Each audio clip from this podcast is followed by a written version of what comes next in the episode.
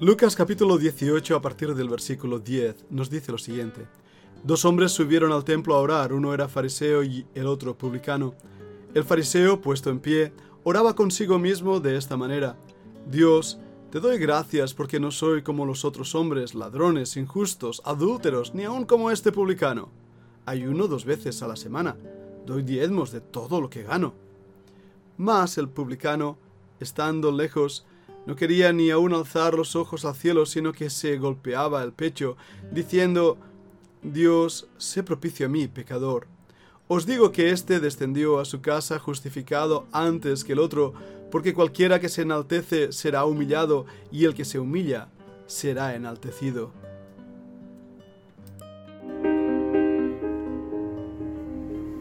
La Fundación Bíblica te invita a participar tanto de esta aula internacional hoy apegados a él, como a sus cursos online en mol.fundacionbiblica.com. También adoración de siervos todos los martes a las 7.30 de la tarde España a través de nuestro canal de YouTube. Para cualquier información escribe a fundacionbiblica.gmail.com. Aprendamos juntos del Maestro. Te esperamos.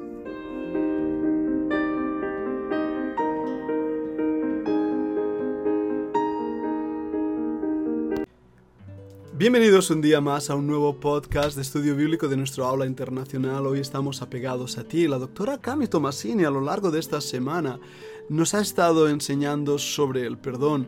Las lecciones que hemos estado viendo en las escrituras han abierto más nuestros ojos respecto a qué significa realmente el perdón, el poder de las palabras, el uso de esas palabras y cómo hoy en día algunas palabras carecen ya de sentido. Quiero desarrollar aún más el tema del perdón, pero en esta vez presentándolo en dos perspectivas principales. La primera es a quién perdona Dios, la segunda es cuál es el precio del perdón. En este podcast hablaremos de ello.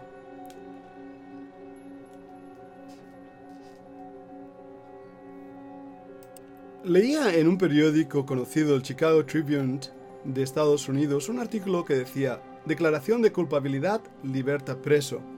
La foto mostraba al hombre liberado abrazando a su hermana y el artículo decía como un hombre, encarcelado durante ocho años, hizo un trato con la oficina del fiscal del Estado, en el cual el tiempo en prisión satisfacía su sentencia. Mi primera reacción fue realmente pensar, bueno, otro criminal sale por negociaciones de culpabilidad. Pero pensé en un momento y dije, bueno, es también mi historia.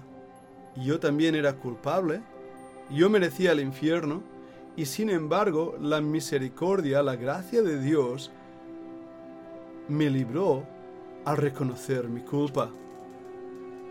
Es mi historia, y es la tuya si has creído en Cristo. Somos culpables, merecedores del castigo, pero nuestro reconocimiento de la culpa nos libera. Ahora bien, no porque nosotros hayamos pagado la sentencia, al contrario, no habría manera de pagar esa sentencia porque es una sentencia eterna. La paga del pecado es muerte. Cristo la pagó por nosotros. Era necesario la muerte del mismo Creador para darnos la vida. Y en ese aspecto, solamente en ese aspecto, somos perdonados. ¿Por qué? Porque Él pagó en aquella cruz el precio de nuestra condenación. Lucas capítulo 5 y versículo 31 lo declara el Señor Jesucristo cuando dice, respondiendo Jesús les dijo, los que están sanos no tienen necesidad de médicos sino los enfermos. No he venido a llamar a justos sino a pecadores al arrepentimiento. Fijaros bien en esto porque es el mismo ejemplo que nos da ese fariseo que se creía estar sano, saludable, delante de Dios justificado por sus propias obras. La Biblia es clara al decirnos que ninguno será justificado por las obras de la ley. Míralo en la escritura. Vamos en Romanos capítulo 3 y versículo 20. Ya que por las obras de la ley ningún ser humano será justificado delante de él, porque por medio de la ley es el conocimiento del pecado.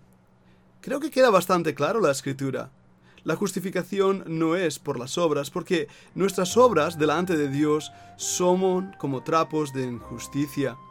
Pero vamos a seguir leyendo en Romanos 3, versículo 21. Pero ahora, aparte de la ley, se ha manifestado la justicia de Dios, testificada por la ley y por los profetas, la justicia de Dios por medio de la fe en Jesucristo, para todos los que creen en Él, porque no hay diferencia, por cuanto todos pecaron y están destituidos de la gloria de Dios. Y escucha el versículo 24, siendo justificados gratuitamente por su gracia, mediante la redención que es en Cristo Jesús. Creo que es bien claro lo que Dios está aquí diciéndonos. Todos nosotros, todos los hombres, somos dignos de la condenación. Somos dignos de ser echados por el juez a la cárcel y nunca más ser soltados. La paga del pecado es muerte, la eternidad sin Dios, el lago de fuego, es el resultado de nuestros pecados. Tenemos que entender bien nuestra condenación para que podamos así profundizar mucho más en nuestra salvación, entender mucho más nuestra justificación. Por cuanto todos pecaron, están destituidos de la gloria de Dios. La condición del hombre que no tiene a Cristo es exactamente eso, estar destituido de la gloria de Dios, separado de Dios, no alcanza lo que Dios pide la, situación del hombre es desesperada. Pero la salvación en Cristo es extraordinaria.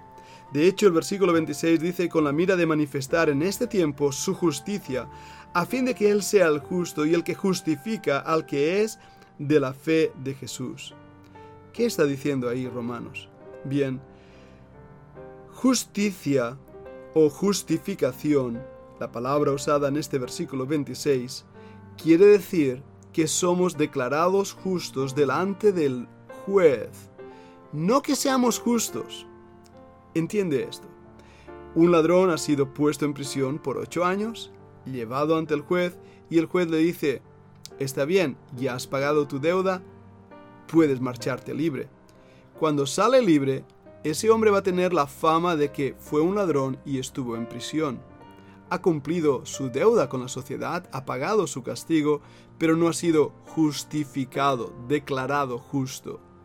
Sin embargo, imagínate que el juez le dice, te dejo libre, puedes regresar a tu vida, pero además de ello declaro que eres justo. Y aquí te doy un documento para que cualquier persona que te pregunte puedas decir, el juez ha dicho que soy justo. Recuerdo una historia graciosa de lo que en España llamamos el típico tonto del pueblo. Siempre hay alguien en el pueblo que es un poco fuera de lo normal. El pobre muchacho se pasó un buen tiempo en el psiquiátrico encerrado. Después de pasar el tiempo en el psiquiátrico y sentirse ya sano, el médico le otorgó un documento en el cual decía, has sido curado, eres sano, te encuentras bien, puedes ya regresar a tu casa. Regresó al pueblo y empezó a chillar por las calles. El médico me ha dado un papel que dice que ya no soy tonto, que estoy sano. ¿Dónde están vuestros papeles? Bueno, es la historia de la vida. Solamente aquellos que han sido justificados pueden demostrar delante de Dios que han sido declarados justos por la gran misericordia y amor con que Dios les ha amado. Y en ese aspecto se aplica esa justificación por la fe no por las obras, no por lo que hacemos. ¿Cuándo nos daremos cuenta que nuestra vida espiritual no depende de lo que hacemos, sino de lo que somos? No podemos pagar a Dios nuestra salvación, ni con dinero, ni con dones, ni con buenas obras. Dios no quiere eso. El precio de nuestra salvación es tan caro que no hay manera de poder pagarlo. Por eso Dios lo otorga por gracia gratuitamente. Pero implica que cada uno de nosotros tiene que recibirlo con las manos vacías y ahí es la palabra fe. Porque el que justifica al que es de la fe de Jesús, esas palabras quieren decir aquellos hombres y mujeres que simplemente han dicho, yo soy pecador, merezco el castigo, yo soy consciente de que he roto la ley de Dios. Me siento mal por ello. He pecado. Y necesito, necesito perdón porque he hecho, hecho daño. pero no solo al prójimo, sino lo que es aún más importante, a Dios mismo. Necesito ser perdonado.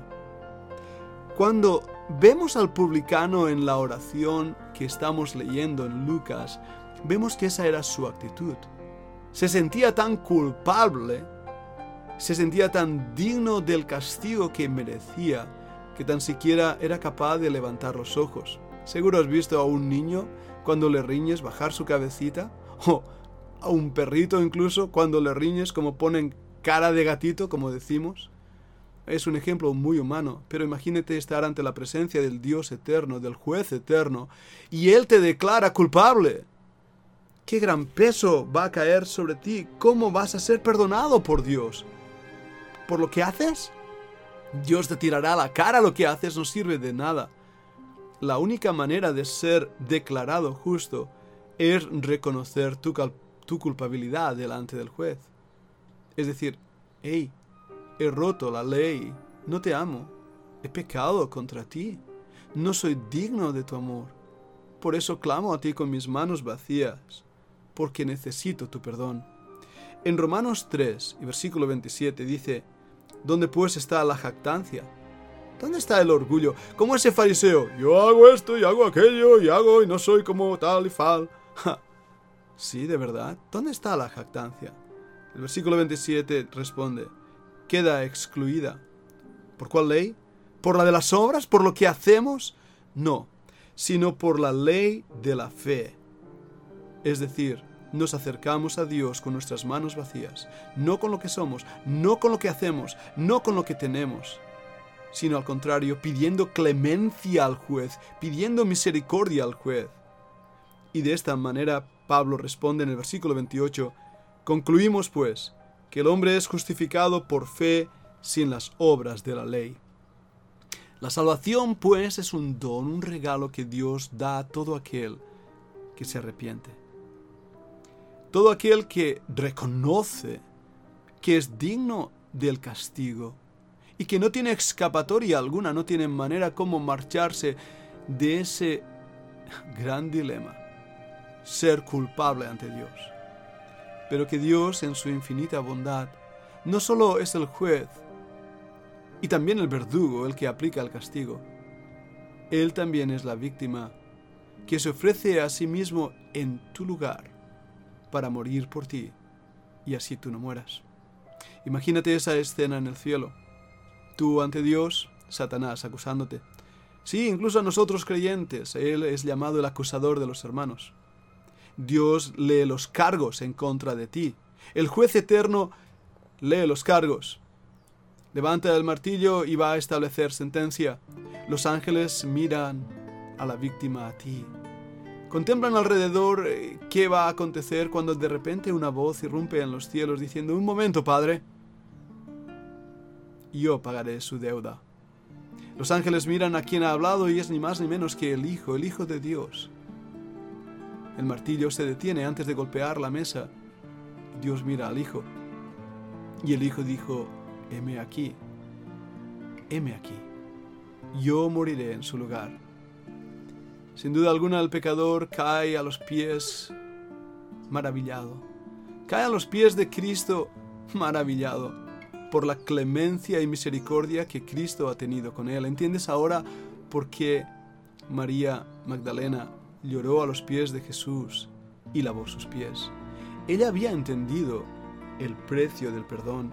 Ella había entendido a quién perdonaba a Dios, no a ese fariseo hipócrita, autosuficiente, vanaglorioso, no a ese tipo de persona, sino aquel que reconoce su gran necesidad de Dios. Pero un momento, el perdón tiene un precio, un precio muy alto y en esta segunda parte del podcast hablaremos de ello.